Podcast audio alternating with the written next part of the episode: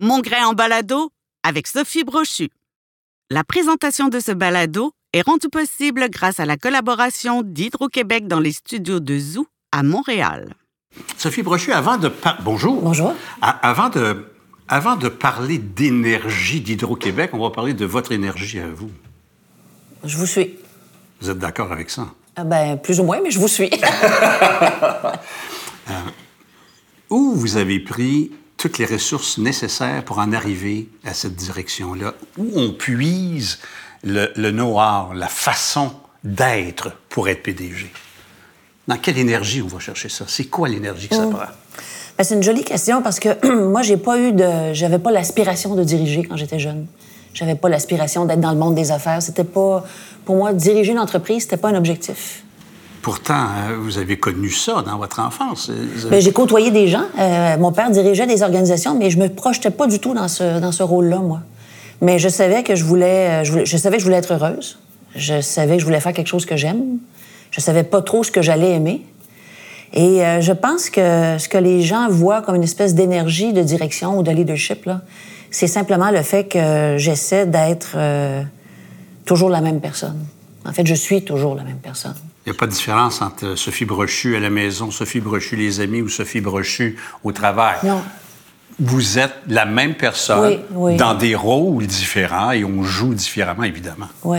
Mais tu sais, c'est pas. Il n'y a pas de. euh, Il y, a- y a une expression qui dit le rire du gars qui sait où ce qui s'en va. Là. moi, ouais, moi, ouais. je suis pas là-dedans. J'ai j'ai pas de masque. J'ai pas l'impression qu'il faut que j'ai euh, euh, une, une attitude différente à l'ouvrage. Euh, Moi, je pense qu'un dirigeant a le droit d'avoir de la peine, euh, de la joie, de la tristesse, euh, des angoisses. Euh, C'est assez particulier de, de voir qu'il y a peu de gens dans la vie qui gagnent leur vie avec ce qu'ils voulaient faire dans le fond. Euh, Qu'est-ce que vous vouliez faire, jeune?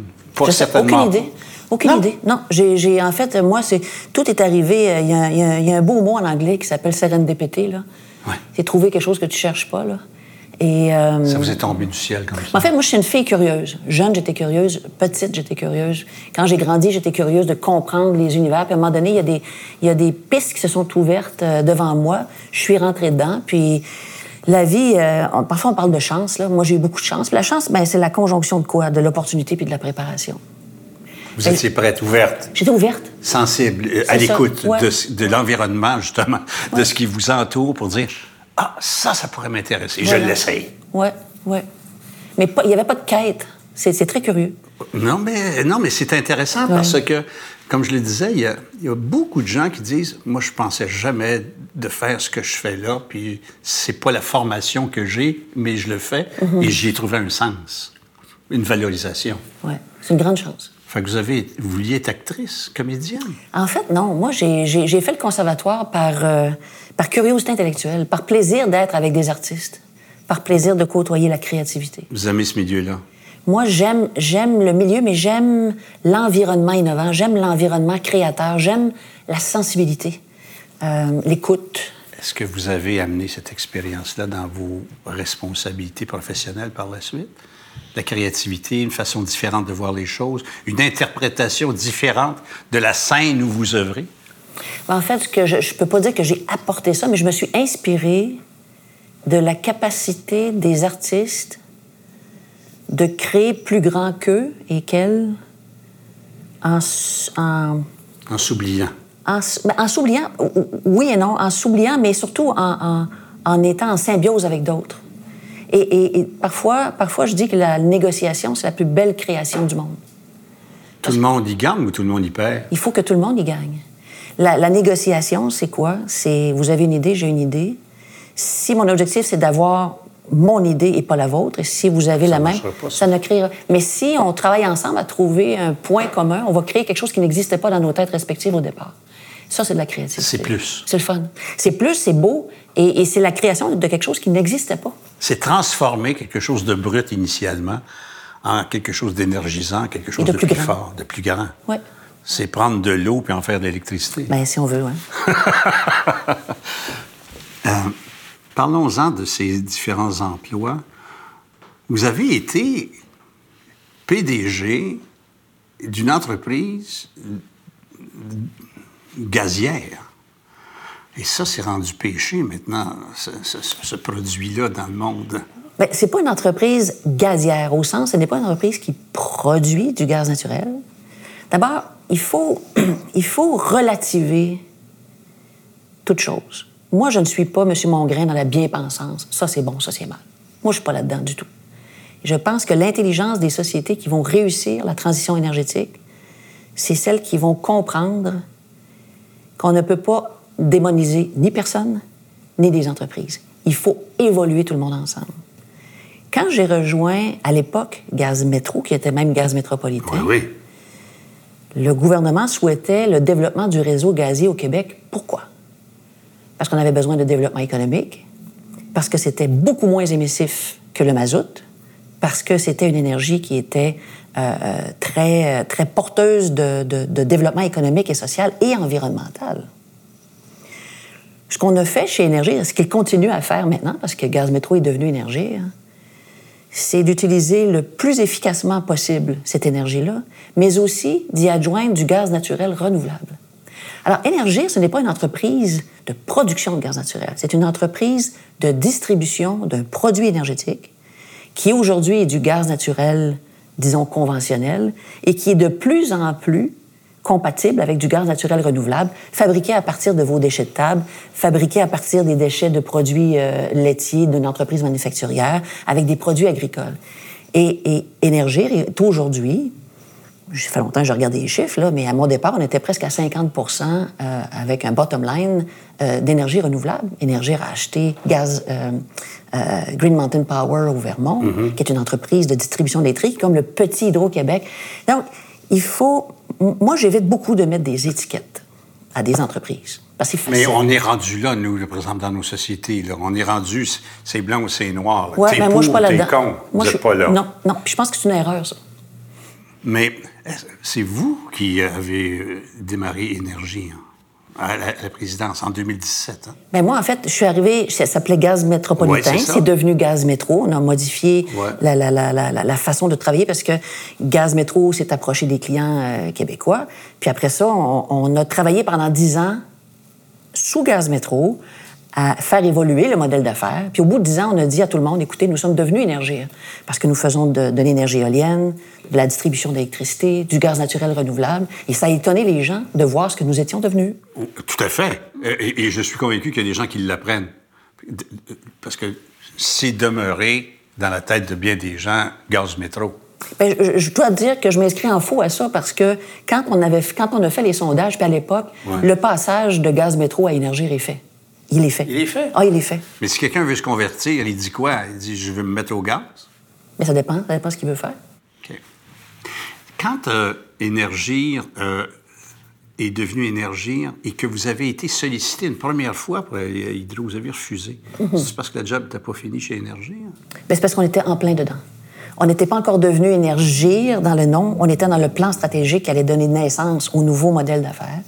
On était en plein milieu de ça. Euh, puis moi, je pouvais pas. euh, moi, je voyais ce que nous avions à faire. J'étais exaltée par des équipes, puis je pouvais pas penser laisser tomber un plan d'affaires auquel j'avais contribué dans sa, dans sa conception. Vous vous êtes pas senti comme le héron de La Fontaine qui voit passer, hein, il va attendre le plus gros poisson? Non, pas vous du n'avez tout. pas sauté dessus, Hydro-Québec? Non. Non. Puis pour moi, c'est pour moi, là, M. Mongrain, là, euh, travailler avec deux, 20, 200, 2000, 20 000 personnes, c'est la même affaire. C'est pas plus exaltant de travailler avec 20 000 personnes qu'avec 200 personnes ou 2000 personnes. C'est pas la grosseur de l'organisation. C'est ce qu'on est en train de faire dans le temps présent avec notre conviction. Euh, puis moi, je n'étais pas capable de penser que j'avais contribué à dessiner avec les équipes un plan d'affaires. On était en plein élan, on était en train de, de- de- de- faire grandir l'organisation dans les énergies renouvelables. Puis je, je- je me serais senti opportuniste. J'ai dit à l'époque, par ailleurs, qu'Hydro-Québec était, à mon avis, une des plus belles organisations énergétiques au monde. Et je le pense encore. Vous avez laissé votre adresse, votre carte, votre- vos coordonnées. Non, non, non, pas du tout. Puis je, je vous le dis, je n'ai jamais aspiré à diriger Hydro-Québec. Je, je- je voudrais bien vous dire le contraire, là, mais c'était pas, c'était pas, mon aspiration. C'était pas, un objectif. C'était pas un objectif. En fait, ce que, ce que je pense comprendre, puis vous me contredirez, puis ça pourrait me faire plaisir, c'est que vous, vous êtes à l'endroit où vous êtes au moment où vous y êtes, puis on verra demain. Voilà. Je suis complètement investie d'une mission. Comme Aujourd'hui, je suis chez Hydro, complètement investie de cette mission-là, emballée, enthousiasmée. Euh, puis, puis je suis là, j'ai un boulot à accomplir là, avec les équipes qui sont là. Hydro-Québec, quand on regarde ça, nous, euh, il y a eu un slogan un jour qui disait qu'on était Hydro-Québécois, puis on est 12 012. Vous êtes combien maintenant? On est 20 000, mais c'était avant Bay James, ça, là. là. on est 12 012, il faut se parler. Il y a des gens qui ne se souviennent pas de, de cette pub-là, de cette publicité-là. Mais on est plus que ça. On est 8 millions et quelques euh, à se parler. Et il va falloir se commencer à se parler davantage parce que vous, là, vous êtes dans la transition. Vous prenez une affaire, vous le passez de gaz métro, puis vous l'amenez à énergie. Là, vous prenez Hydro-Québec, puis vous l'amenez ailleurs. En fait, euh, Hydro-Québec s'amène ailleurs, puis on va s'amener tout le monde ensemble ailleurs. Hydro-Québec, ça appartient à tous les Québécois.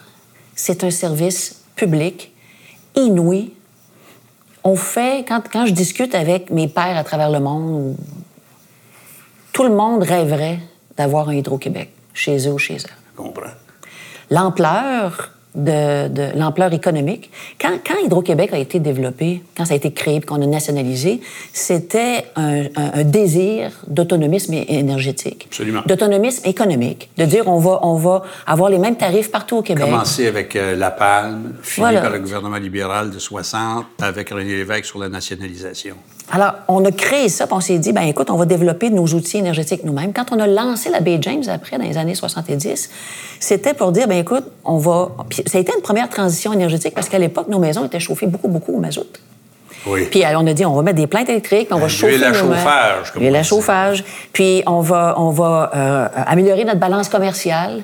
À l'époque, c'était une instigation euh, économique, c'était un désir économique. On a découvert après qu'on avait le petit Jésus par les pieds parce que en plus, on a découvert avec la mouvance environnementale que notre énergie, elle avait la caractéristique renouvelable, verte, et que ça, à travers le temps, puis on le voit en plein aujourd'hui, que ça allait être extraordinairement précieux.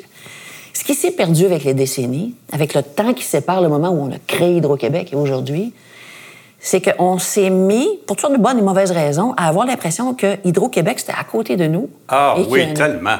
Et, c'est une tristesse inouïe. Alors moi, là, ma, ma, ma, ma, grande motivation, M. Mongrain, là, puis je le sens, là, c'est que on a aujourd'hui quelque chose d'extraordinaire collectivement entre les mains. Hydro-Québec, c'est vous, c'est moi, c'est vos techniciens et techniciennes qui sont ici, là. C'est toute la population qui nous écoute, là. C'est tout le monde, c'est à nous. Alors, que veut-on faire de cette organisation-là alors que nous sommes dans notre transition énergétique. Et c'est pour ça qu'on a lancé Énergie en commun. Euh, juste avant qu'on aille là, ouais. parce que vous, m'avez frappé, puis vous m'avez fait faire un voyage dans le temps euh, en disant, ils étaient comme à part, Hydro-Québec, de nous autres. C'est tellement vrai, c'est qu'à un moment donné, euh, on l'a considéré simplement comme une entrée de fonds pour l'État où euh, on se disait, ben ça, ça donne un milliard 100 millions, un milliard 200 millions au gouvernement. Ce qui est déjà beaucoup. Non, non, non, c'est parfait. C'est ça l'intention ultime de payer nos services sociaux et l'ensemble de nos services. Mais c'était pas ça, là. Ça avait l'air du gars qui ratait pour ramasser le cash. Puis quand on appelait, c'était difficile d'avoir une réponse. Et j'ai vu des gens se faire couper l'électricité comme disant mauvais payeur parce qu'ils étaient en retard et qu'ils n'y arrivaient pas. En fait, ça semble avoir changé, à moins que je me trompe. Il y a une grande évolution dans les... Dans les Hydro-Québec a beaucoup évolué. Ce qui a moins évolué, c'est la relation entre la population et Hydro-Québec. Et c'est là que moi, la pandémie nous a offert quelque chose d'extraordinaire, parce que quand la pandémie est arrivée, Hydro est sortie, puis quant à moi, elle a démontré le meilleur d'elle-même dit, écoutez, d'abord, on manquera pas d'électricité. Ça a l'air, ça a l'air un détail, mais ce n'était pas un détail. on va être là, on va avoir des gens au pied du poteau, on va assurer l'approvisionnement. Souvenons-nous du verglas. Voilà. On va être là. Ensuite, on a dit aux gens, ne vous inquiétez pas. Si vous n'êtes pas capable de payer votre facture, il n'y a personne qui va se faire couper l'électricité. On va travailler avec vous. On reprendra ça si piment piquant après la pandémie. Et là, les gens ont fait, mais c'est extraordinaire, ça. Et là, tout à coup, on a... Vous n'avez pas été en réaction, vous avez été... Oui, puis on a démontré d'abord et avant tout le cœur d'Hydro-Québec. Et Hydro-Québec, c'est une grande puissance intellectuelle, une grande puissance de compétences, mais c'est une grande puissance de cœur parce que notre métier, c'est de servir la population qu'on a la responsabilité d'approvisionner en électricité. Et, et, et là, ce qu'il faut, c'est que nos jeunes qui ont 18 ans, 20 ans, 25 ans, sachent d'où Hydro-Québec vient, puis comment cette, cette organisation-là... C'est gros, hein? C'est gros. C'est drôle, hein? C'est gros puis c'est pas gros. C'est grand dans sa portée industrielle. C'est le plus grand producteur d'énergie renouvelable en Amérique. C'est la troisième plus grande entreprise euh, hydroélectrique au monde. C'est le plus grand producteur d'hydroélectricité au Canada. C'est grand. Il y a 20 000 personnes. Mais en même temps, M. Mongrain, une organisation, là, c'est tout puis c'est rien. C'est la sommation d'êtres humains. Fait que moi, quand je dis c'est hydro, c'est, on, est, on est 20 000. Alors, moi, mon boulot aujourd'hui, savez-vous, c'est quoi? C'est de dire aux hydro-québécois et québécoises qu'ils n'ont pas à être parfaits. Parce qu'un service public. Ah, ça, ça déculpabilise. C'est bien parce que, moi, honnêtement, juste environnement parlant, là, prendre mon petit bac puis de l'amener là, je le fais. Là. Mm. Je le fais presque parce que mes pères le font, puis je veux pas avoir de jugement sur moi. Mm. son bac n'est pas à la porte. Mais je sens pas, quand je pose ce geste-là, que je suis en train de sauver la planète. Là. Mais si je le fais pas, je me sens coupable de rien, voir rien fait. C'est une mauvaise relation envers la dynamique de l'environnement, je trouve. Oui, oui. Mais en fait, c'est parce que on, euh, on, on, comprend. Ben là, c'est compliqué, là, mais on, rentre dans la, dans la, dans la, sociologie puis la, pensée collective. Mais revenons à la transition énergétique. L'environnement, c'est large. On va y aller sa transition énergétique. La transition énergétique, là, c'est quelque chose qui est à la fois formidablement nécessaire, extraordinairement complexe, et ça va coûter de l'argent. OK? On va appeler un chat un chat. Ça va coûter de l'argent. Et pourquoi ça coûte de l'argent? C'est qu'aujourd'hui, on a un système économique qui n'incorpore pas le coût du carbone. Ou à peu près pas. Le, coût du carbone. Vous, êtes une spécialiste. OK, vous expliquer. Alors, aujourd'hui, on, on émet... pas le coût du carbone. Les émissions. OK, on émet des gaz à effet de serre. Hein? On, prend, on, émet des gaz à effet de serre. On ne paie pas pour l'utilisation de l'atmosphère. Un peu comme les papetières à Pour occuper pour, pour, pour émettre, l'atmosphère. Pour émettre, OK? On commence à le faire avec ce qu'on appelle la taxe carbone. Oui. ça commence à se faire à toute petite échelle. Ce qui fait que si vous achetez, par exemple, cette tasse-ci, et que cette tasse-ci a été produite euh, dans un, sur un territoire où il n'y a pas de taxe de carbone, la tasse va vous coûter, mettons, 1,75 si la tasse avait été produite avec, euh, sur un territoire où ils chargent la taxe de carbone, peut-être deux pièces et quart. Peut-être deux pièces et quart. Alors, ce qui fait que si je vous amène après ça une autre tasse qui est un petit peu meilleure, elle va peut-être coûter 2,30. Vous allez dire, pour 5 cents, ça vaut la peine. Mais si vous vous comparez à 1,75 une tasse qui ne paye pas le carbone, vous allez mon Dieu, ça coûte donc bien plus cher. Alors, c'est ça la transition énergétique, c'est qu'on doit faire un saut dans le temps. Maintenant... Ce coût-là, cependant, il faut comprendre que si on l'accepte et si on le fait, on participe encore davantage à notre économie parce qu'on prend une tasse de chez nous Bien, ça peut en être, la payant plus cher. Ça peut, être une tasse de chez vous en payant plus cher. propre. Alors, tout ça pour dire que la transition énergétique là, du Québec, là, quand on dit, par exemple, qu'il faut faire de l'efficacité énergétique au Québec, les gens se disent, pourquoi il faut faire de l'efficacité énergétique alors qu'on consomme de l'électricité, c'est propre? C'est là la question, c'est là le défi, c'est là que les gens sont en train de comprendre ça parce qu'on l'explique de mieux en mieux, c'est à nous à comprendre. Si on est ensemble aujourd'hui au Québec, puis qu'on consomme de l'électricité avec un système électrique qui est le nôtre. Mm. Si tout le monde, sa mère son chien, qui sont des énergies fossiles, puis qui décide d'embarquer sur le système électrique, il va falloir bâtir, bâtir, bâtir, bâtir, ça va coûter très cher. Il faut faire une complémentarité énergétique. Oui, il y a ça, mais avant la complémentarité, il faut qu'on consomme mieux. Faut qu'il y ait moins de lumière comme ça tout le temps. Il faut que, faut que, faut qu'on consomme. Donc, il faut qu'on fasse de la place pas en se sevrant, pas en se privant, mais en étant juste plus conscient de notre consommation énergétique. Faire de la place autour de la table pour que d'autres puissent venir s'asseoir sans qu'on soit obligé d'investir massivement pour être capable de les accueillir. Parce que si on ne change pas notre consommation, puis qu'on amène du monde, bien, notre tarif électrique, il va monter, monter, monter, monter, puis là, on va l'échapper. C'est ça la transition énergétique. C'est de faire de la place entre nous, entre Québécois. Mais on dirait qu'on a besoin de voir ce que l'on crée pour être fier de ce que l'on a. Euh, on a été fiers de nos barrages, on a vu ça, les géants euh, qui construisent euh, la manique, qui construisent des grands barrages, etc. Et aujourd'hui, on ne construit plus. Je développe ma fierté en me privant? Non. Il n'y a personne qui va se priver de quoi que ce soit. On va juste être plus intelligent. C'est pas pire. C'est pas, pas mal d'être fier d'être plus intelligent dans notre consommation. Oui, ça, peut aider. Hein, on est plus smart. Là, sans se prendre pour d'autres. Sans se prendre pour d'autres. Euh, puis, tu sais, la construction, c'est une grande affaire. On le fait et, et, et, on continue de, de, de, moderniser nos grands équipements. Les équipements de 1970 là, de Robert Bourassa, les groupes alternateurs ont, ont réinvesti là-dedans. Bon, maintenant, bâtir pour bâtir pour bâtir, Ben, c'est pas ça. C'est- pas ça la vie. On n'est plus là-dedans. Tu comprends? Alors, il faut bâtir quand c'est nécessaire. Il faut construire des lignes électriques quand c'est nécessaire. Euh, il faut mettre en place des éoliennes quand c'est nécessaire. Mais d'abord et avant tout, ce qui coûte le moins cher, c'est l'énergie que vous consommez pas. Je vous donne un exemple. Vous êtes parti de chez vous ce matin? Oui. Est-ce qu'il y a quelqu'un chez vous aujourd'hui? Oui. OK. Ça arrive-tu qu'il y ait personne chez vous dans la journée? Oui. Est-ce que vous fermez le chauffe-eau quand vous partez? Non. Ben voilà. Mais quand je pars longtemps, oui. Oui, longtemps. Oui.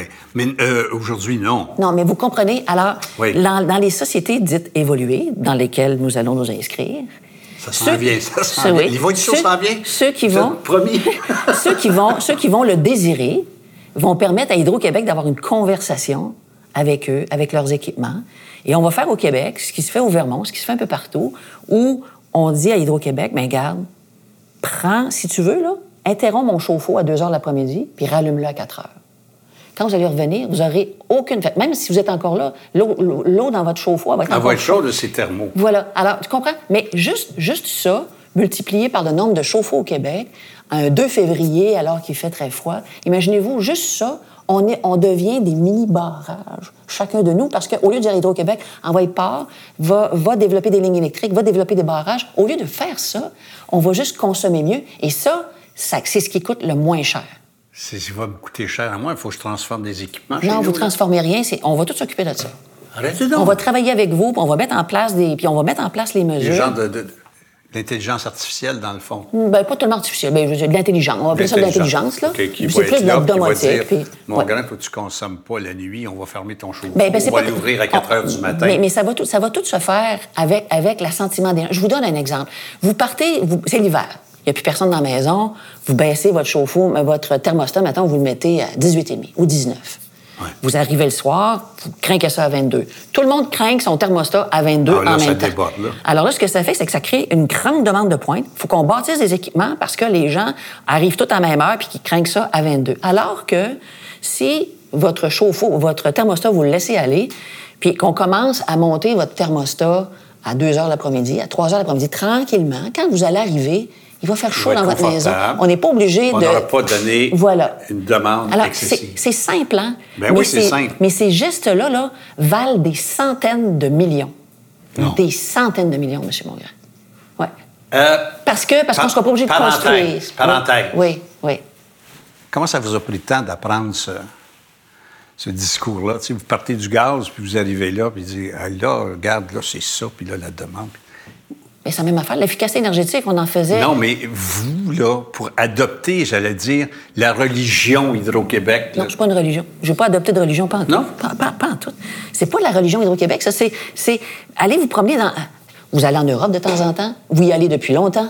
j'y vais depuis longtemps, ça fait longtemps que j'ai pas été. On est d'accord, OK? Mais, tu sais, moi, je me souviens, la première fois que je suis arrivée en Europe, là, j'avais, j'avais 18-19 ans, là, puis tu arrives à Paris dans un... Puis là, il fait noir dans l'hôtel. Il fait noir. Il fait noir dans le corridor. Tu n'as pas le temps de monter tes valises, ça éteint. Ça éteint. Alors, et je m'étais posé la question, puis, mais, mais, mais, mais qu'est-ce qui se passe ici? Mais l'électricité coûte et vaut fortune. très cher. Alors, ici, on n'est pas dans ce mode. Alors, l'idée, c'est pas de devenir des, des, des, des, monastiques, pas du tout. On s'en rendra à peu près pas compte, M. Mongrain. Puis, ce qu'on va faire, c'est qu'on va, on va, ce faisant, faire de la place à des gens qui s'en viennent de l'énergie fossile vers l'électricité. On va contribuer à la réduction des émissions de gaz à effet de serre, même si nous, dans notre consommation d'électricité, on n'en aimait pas, parce qu'on va permettre ça, puis on va le faire au moindre coût possible. Parce que moi, si j'ai une religion, là, oui, réduire les émissions de gaz à effet de serre, absolument, avec détermination, mais au meilleur coût possible. Parce que si ça coûte cher, cette transition énergétique-là, on va perdre le monde. Puis moi, je ne veux pas que ça devienne une polarisation accrue des richesses dans nos sociétés. Aujourd'hui, on a le tarif résidentiel le plus concurrentiel en Amérique du Nord. Si notre tarif résidentiel double parce qu'on fait ça tout croche, puis parce qu'on bâtit, puis c'est facile de bâtir. C'est faire un plan d'affaires pour dire nous allons construire. Déjà, Hydro là, va investir 50 milliards entre aujourd'hui puis 2030. 50 milliards. Ça, c'est 50 000 millions. C'est un méchant paquet de zéro Oui, après de le point. ça. C'est de l'argent. Ça, c'est pour moderniser le réseau, le, le- le- le stabiliser, l'amener dans, dans- dans- dans ces capacités domotiques-là dont on parle. Ça, ça nous projette. Dans la distribution, là, je, je parle de la distribution. Allez, je vous ramène au verglas. Oui. Au verglas, là, il y avait une question qui était posée à Hydro-Québec. Ça a pris la commission Nicolette quasiment pour avoir la réponse. Il y a eu euh, un manque d'investissement dans le réseau de transport d'électricité qui a donné cette faiblesse-là, semble-t-il, après que toute euh, la tempête parfaite se soit installée. Est-ce que ça, on, continue d'investir dans la sécurité de distribution du réseau? Oui, en fait, euh, ce que vous touchez, là, c'est ce que j'appelle le péché mignon. Le péché mignon de, de, tous les propriétaires d'infrastructures qui, à un moment donné, se sentent un peu squeezés sur le bottom line. Moi, je dois dire, c'est très important. Monter Juste traduire ce que vous venez de dire.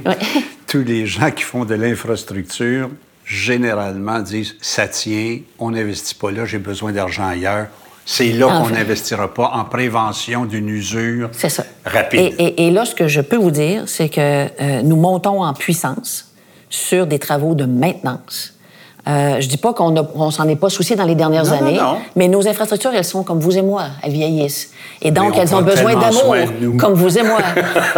et, donc, il faut qu'on investisse des sous, et c'est très important. Il faut investir en, en solidité, il faut moderniser, puis il y a la cybersécurité. Puis aujourd'hui, la cybersécurité, ben, elle est, elle est partout. Puis notre réseau sauve. Alors, on est, on est exposé de partout. Euh, et donc, il faut, il faut investir beaucoup de sous en... Vous parlez de cybersécurité, vous parlez d'attaques informatiques sur vos infrastructures. Sur les infrastructures, sur tout. En fait, on est, tout le monde est attaqué, là. Ben, on parle de 10 000 attaques par jour à des endroits. Il y en a, beaucoup. Il y en a beaucoup. Vous ne me direz pas parce qu'on est en non, sécurité, mais il y a beaucoup de mais il y en a beaucoup. Il y a des poffins qui veulent, euh, qui veulent euh, euh, ce qu'on appelle disrupter en anglais, qui veulent... perturber. Perturber, perturber physiquement. Il y a des poffins qui veulent des sous.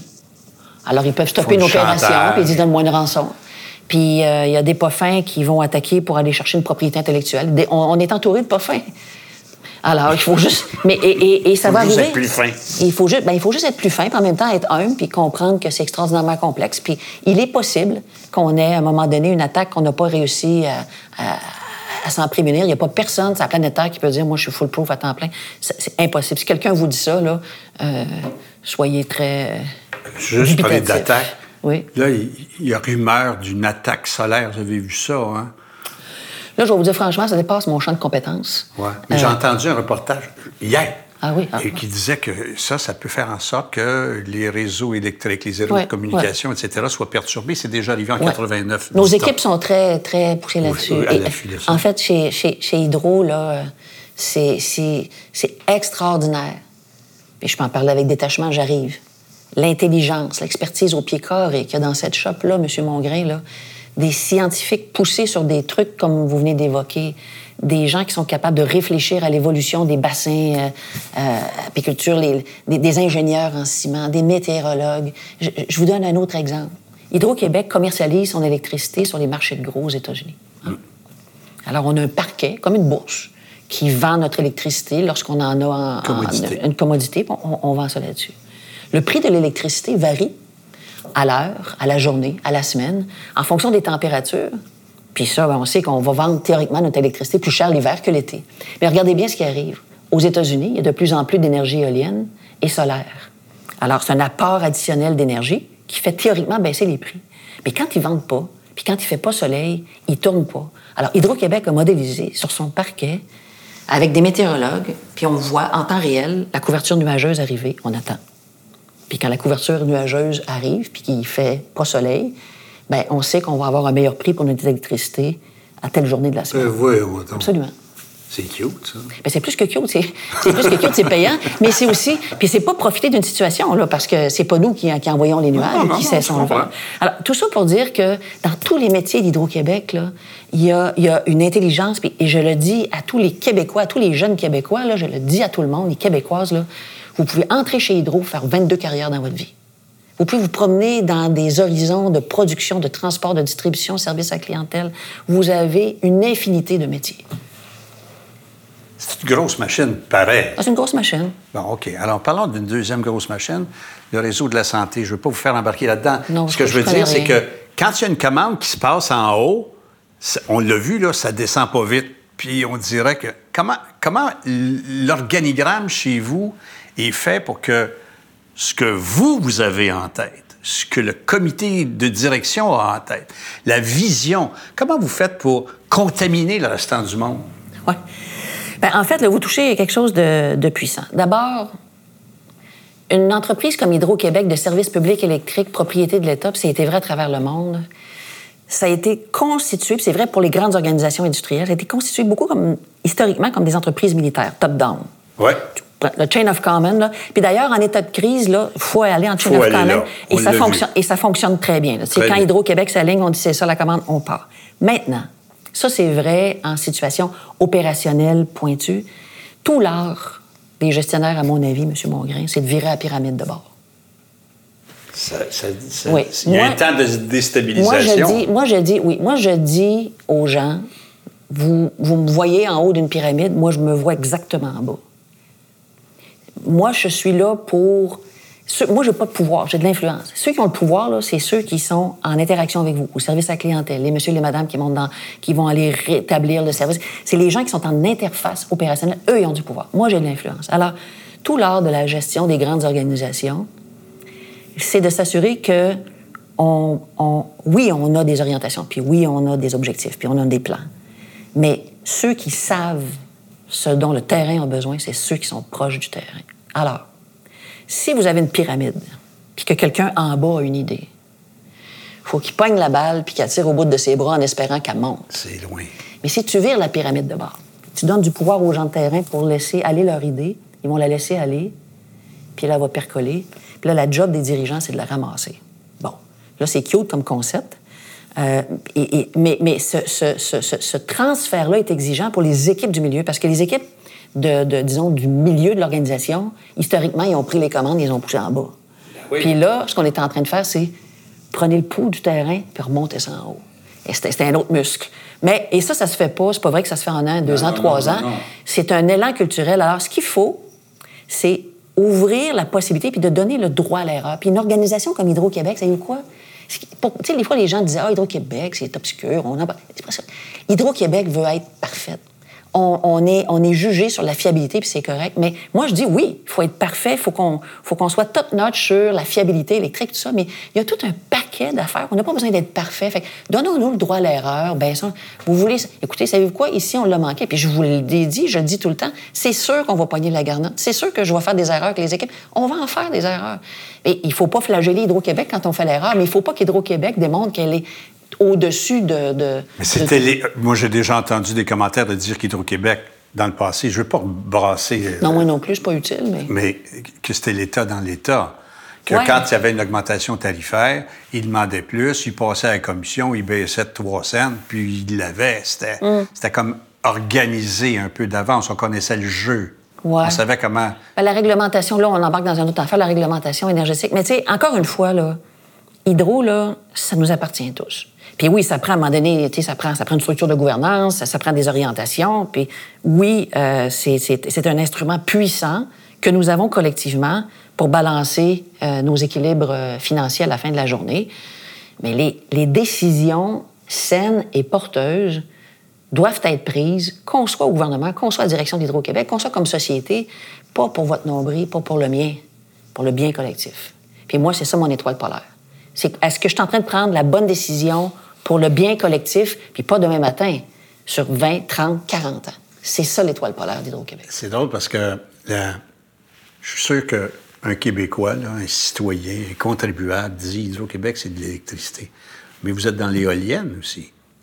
Ah, ben c'est, on est on- on est dans les, des énergies renouvelables, en fait. Hein? C'est- Mais c'est- ça, c'est- on, on accueille mais ça. C'est un phénomène relativement récent. Oui, d'une, d'à peu près euh, une vingtaine d'années. 10, là. 15 ans, 15 Ouais, ans, c'est ça, quand on a près. travaillé avec des producteurs éoliens. Regardez, aujourd'hui, là, on a, nous, euh, Hydro-Québec, on, a- on distribue l'électricité partout au Québec. Il y a des bouts du Québec qui ne sont pas connectés au réseau parce qu'ils sont trop loin. Prenons, par exemple, les îles de la Madeleine. Les îles de la Madeleine, C'est loin. c'est loin. Puis aujourd'hui, c'est une centrale qui produit de l'électricité avec du diesel. Puis on dit, ben là, on, On va arrêter ça. c'est ça. Fait, fait qu'on va la raccorder. Mais il y a des- il y a d'autres réseaux qui sont loin comme ça, surtout dans les territoires nordiques, où tout à coup, on se met à, mettre, à, à- à faire du solaire avec les, les communautés autochtones, où on met des éoliennes avec les communautés autochtones, où on utilise un petit peu d'hydroélectricité locale. Puis on est en train de retravailler ça. Fait que le, le- le portefeuille d'Hydro-Québec est, est- est plus large que l'hydroélectricité, mais l'hydroélectricité constitue 90-15% de notre affaire. OK. Mais on pourrait-tu appeler ça éventuellement Énergie Québec? Non, ça s'appelle Hydro-Québec. Ça s'appelle- C'est une marque à laquelle je ne toucherai pas, c'est bien celle-là. OK. C'est pas comme Eh Gaz ben, Métro. Non, mais c'est autre chose parce que Hydro-Québec, l'essentiel, la marque, la marque, euh, la marque, elle est, euh, elle est dans le cœur des Québécois. Elle est dans, elle est dans l'ADN du Québec. Elle est venue au monde Ouais. de même. C'est Et son moi, nom moi de je, je toucherai pas à cette marque. C'est son nom de baptême. Ouais, ouais. Quand euh, des gars comme Elon Musk sont sur la batterie, la batterie et la batterie, plusieurs disent c'est formidable, euh, ça consomme pas de, de- de- de pétrole, etc. Mais le temps qu'une batterie fasse dans sa vie utile une diminution, ça prendrait 10 ans parce que le, le lithium, parce que, etc., etc. Donc, il y a un poids euh, énergétique, euh, il y Absolument. a un dommage quelque part. Et- dès qu'on fait quelque chose, là, vous vous êtes acheté un saut, il y a eu un dommage.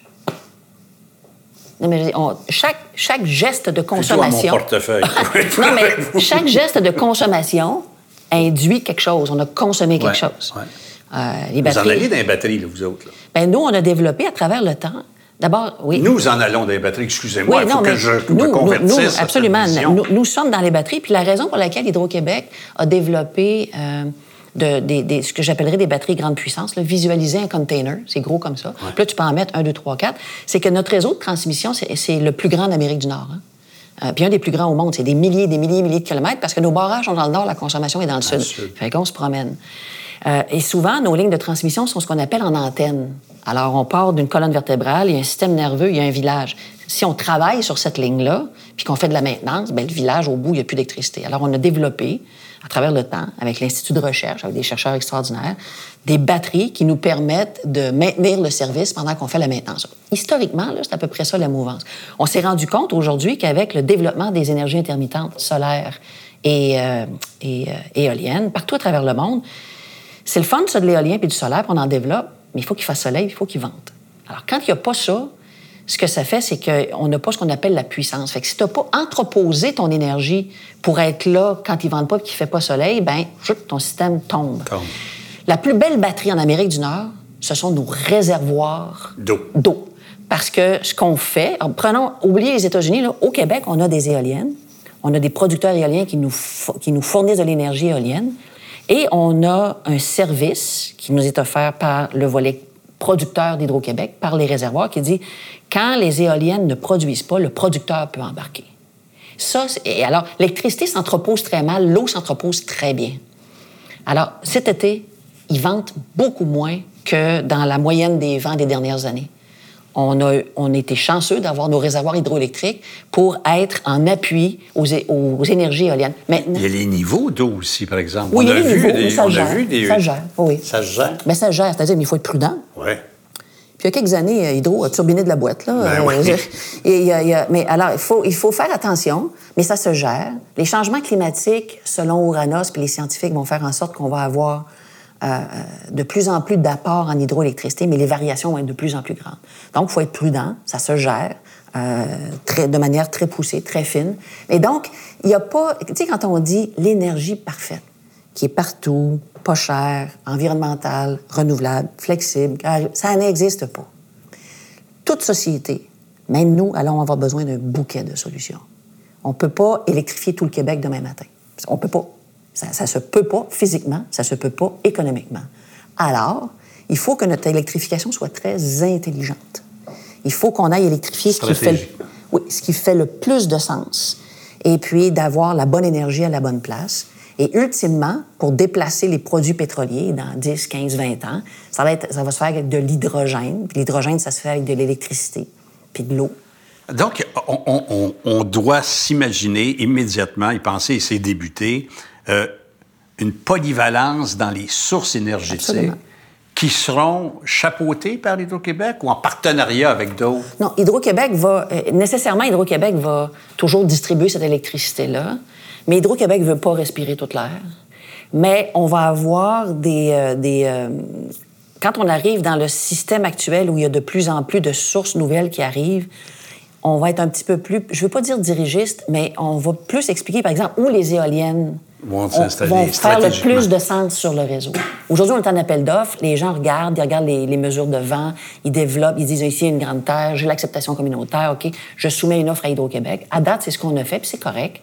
Euh, mais là, au moment où on va vouloir avoir de plus en plus d'apports en énergie éolienne, on va indiquer à travers le temps où ces éoliennes-là ont le plus de sens pour nous comme Québécois, comme opération du réseau, pour faire en sorte que ça coûte le moins cher possible. Euh, je reviens à Musk. Il, y a déjà, lui, un produit que c'est des batteries murales. Tu peux mettre ça dans ton garage. Prenez ça très bien. Allez-vous euh, allez aller là? Écoute, Green Mountain Power, là, qu'Énergie avait acheté, là, mm. était le test bench. Il est encore le test bench des Tesla. Fait que des, des, des, des, des murales. Alors, il y a, y, a, y, a, y a, Tesla, il y a, y a plein d'autres technologies qui se développent.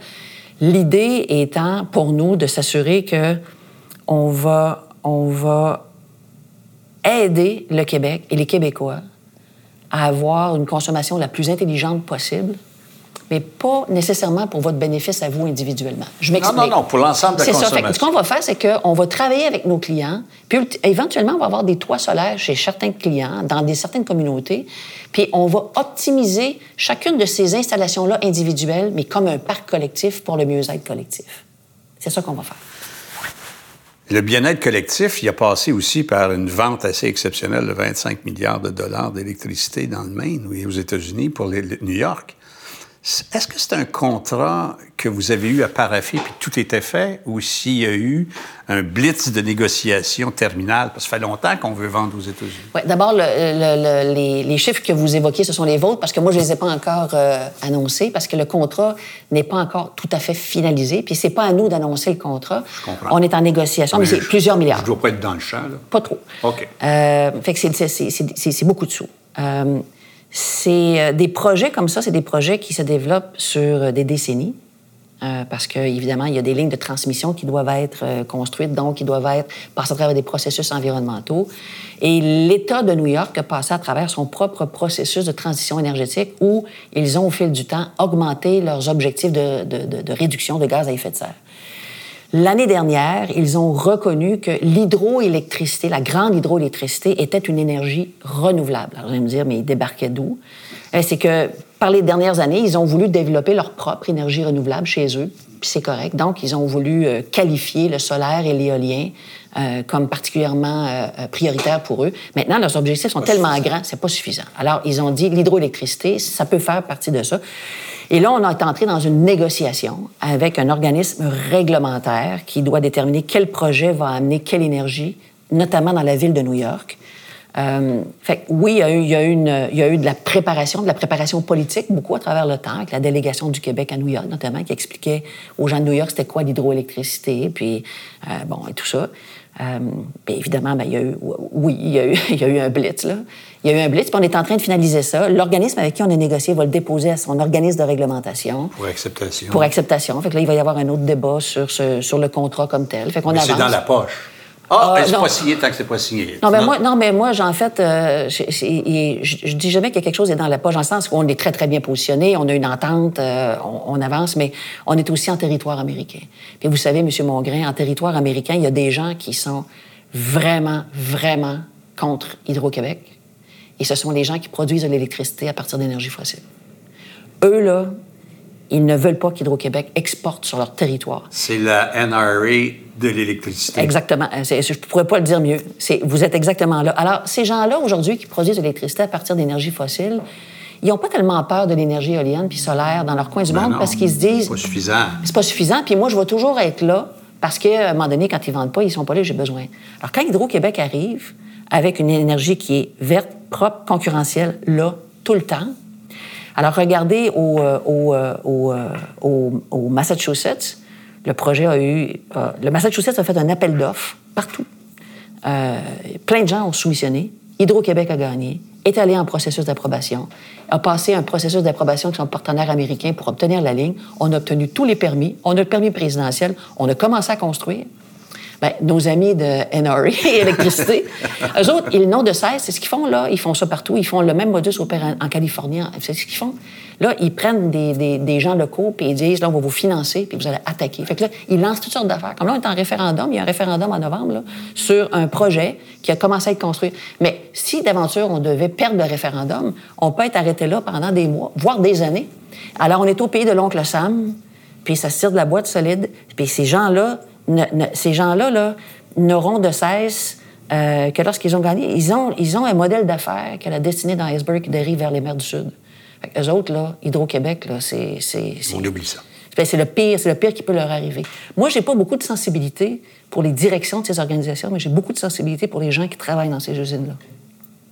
Puis il faut s'occuper de ces gens-là, parce que si eux autres perdent leur boulot, parce que nous, on arrive, ben, il faut être assez intelligent. Pour les intégrer. Les, intégrer, leur donner de la formation, puis mettre de l'argent sur la table pour qu'ils puissent euh, se redéployer dans d'autres secteurs d'activité. Il y a d'autres places où vous dépensez de l'énergie. C'est la place des femmes. Oui. Dans la gestion. Je l'investis, mon énergie. Ça ne dépense pas. Je l'investis. Ça a l'air à rapporter. Euh, D'où vient cette initiative là A1, L'effet A? L'effet A. L'effet A, ben, c'est une, une idée d'Isabelle Hudon avec un, un, certain nombre de personnes, de femmes qui se sont regroupées il y a quelques années parce qu'on était, puis Isabelle était l'instigatrice de ça, de dire, moi, j'en ai marre de voir que les statistiques n'avancent pas. On parle de la place des femmes, de la place des femmes, mais quand on regarde dans les lieux décisionnels, oui, les femmes sortent des universités, des écoles professionnelles et tout, elles occupent les... Mais tout à coup, leur place s'étiole. Et puis, on s'est lancé là-dedans euh, un peu euh, intuitivement. On a voulu euh, travailler avec des femmes. Puis au moment où on se parle, ben, il y a plus de 3000 femmes à travers le monde qui ont passé à travers un programme qui a été développé avec des gens structurés dans l'évolution du comportement, mais aussi pour conscientiser donc les femmes sur ce qu'elles doivent faire, pour se sentir bien avec leur ambition. Les femmes sont aussi ambitieuses que les hommes. C'est juste qu'elles sont, elles sont moins confortables de l'exprimer, de l'assumer. Comment? Euh, oui, c'est ça. je ne veux pas faire de la psychologie à Saint-Saëns, mais moi, je pense que des hommes, quand ils ont peut-être, je ne sais pas moi, 50% des capacités de faire le job, ils vont appliquer. Oui.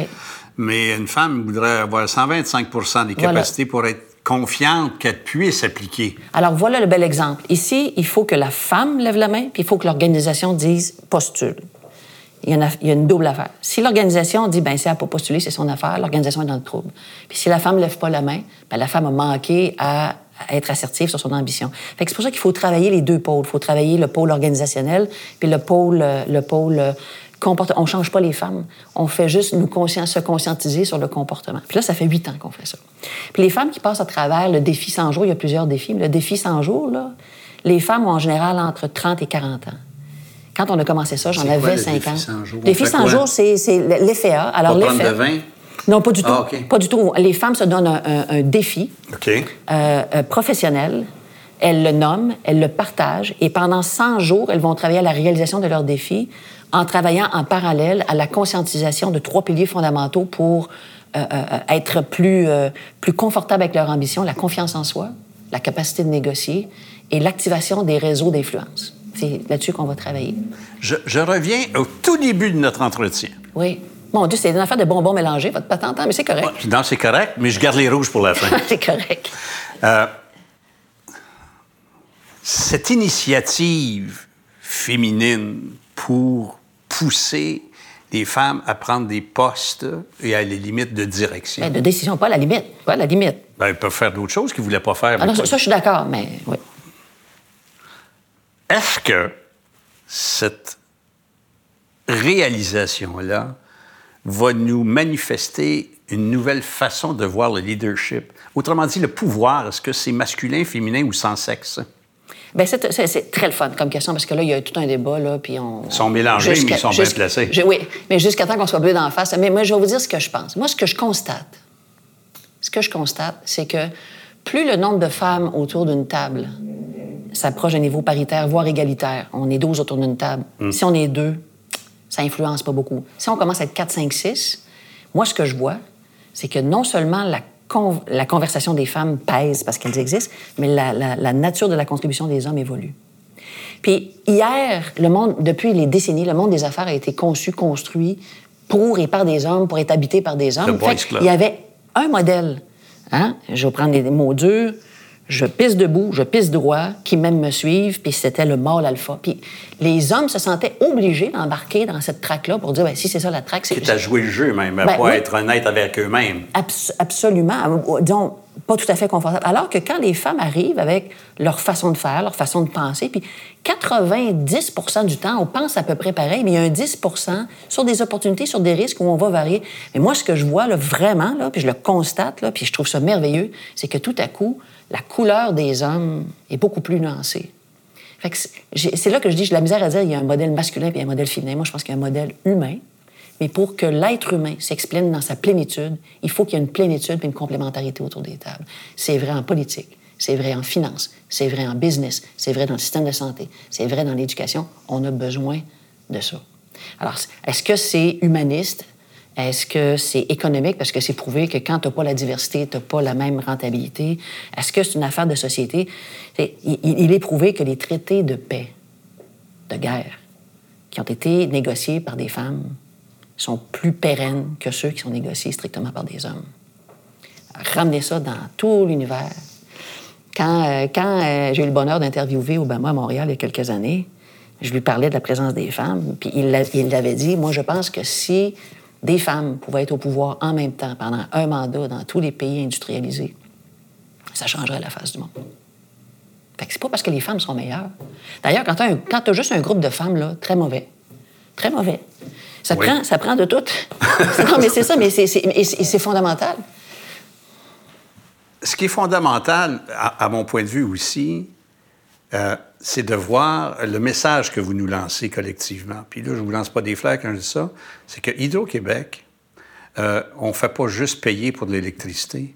C'est un produit dont on est associé. Euh, ça nous appartient véritablement.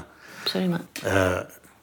On n'a peut-être pas de pouvoir d'influence, mais on a un pouvoir de collaboration, par exemple. On est appelé à ça. On va, va comprendre qu'il va falloir s'investir dans votre défi de passage énergétique à autre chose. Oui, oui. C'est ça, ça, ça, que vous nous appelez, pas juste votre staff. Non, non, on va, on va, on va, absolument.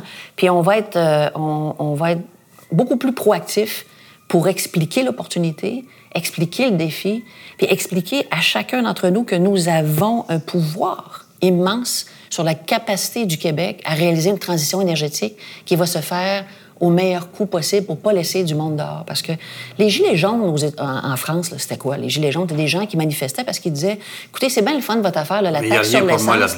Mais moi, là, j'ai pas l'argent pour rester à Paris. Puis moi, je peux pas me payer un appartement dans le temps. Puis il faut que je me tape euh, une heure de véhicule parce que je suis pas capable de me payer vos affaires. Puis vous me dites là, que c'est moi sur ma taxe à essence parce qu'il faut que j'aille travailler au centre-ville. Ben, j'ai pas de job dans mon coin qui va payer pour ça. Et là, le modèle casse.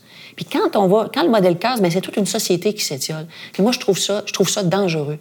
Alors, c'est important qu'on fasse ça au meilleur compte possible. Puis je vais dire quelque chose de gros, mais qui est important.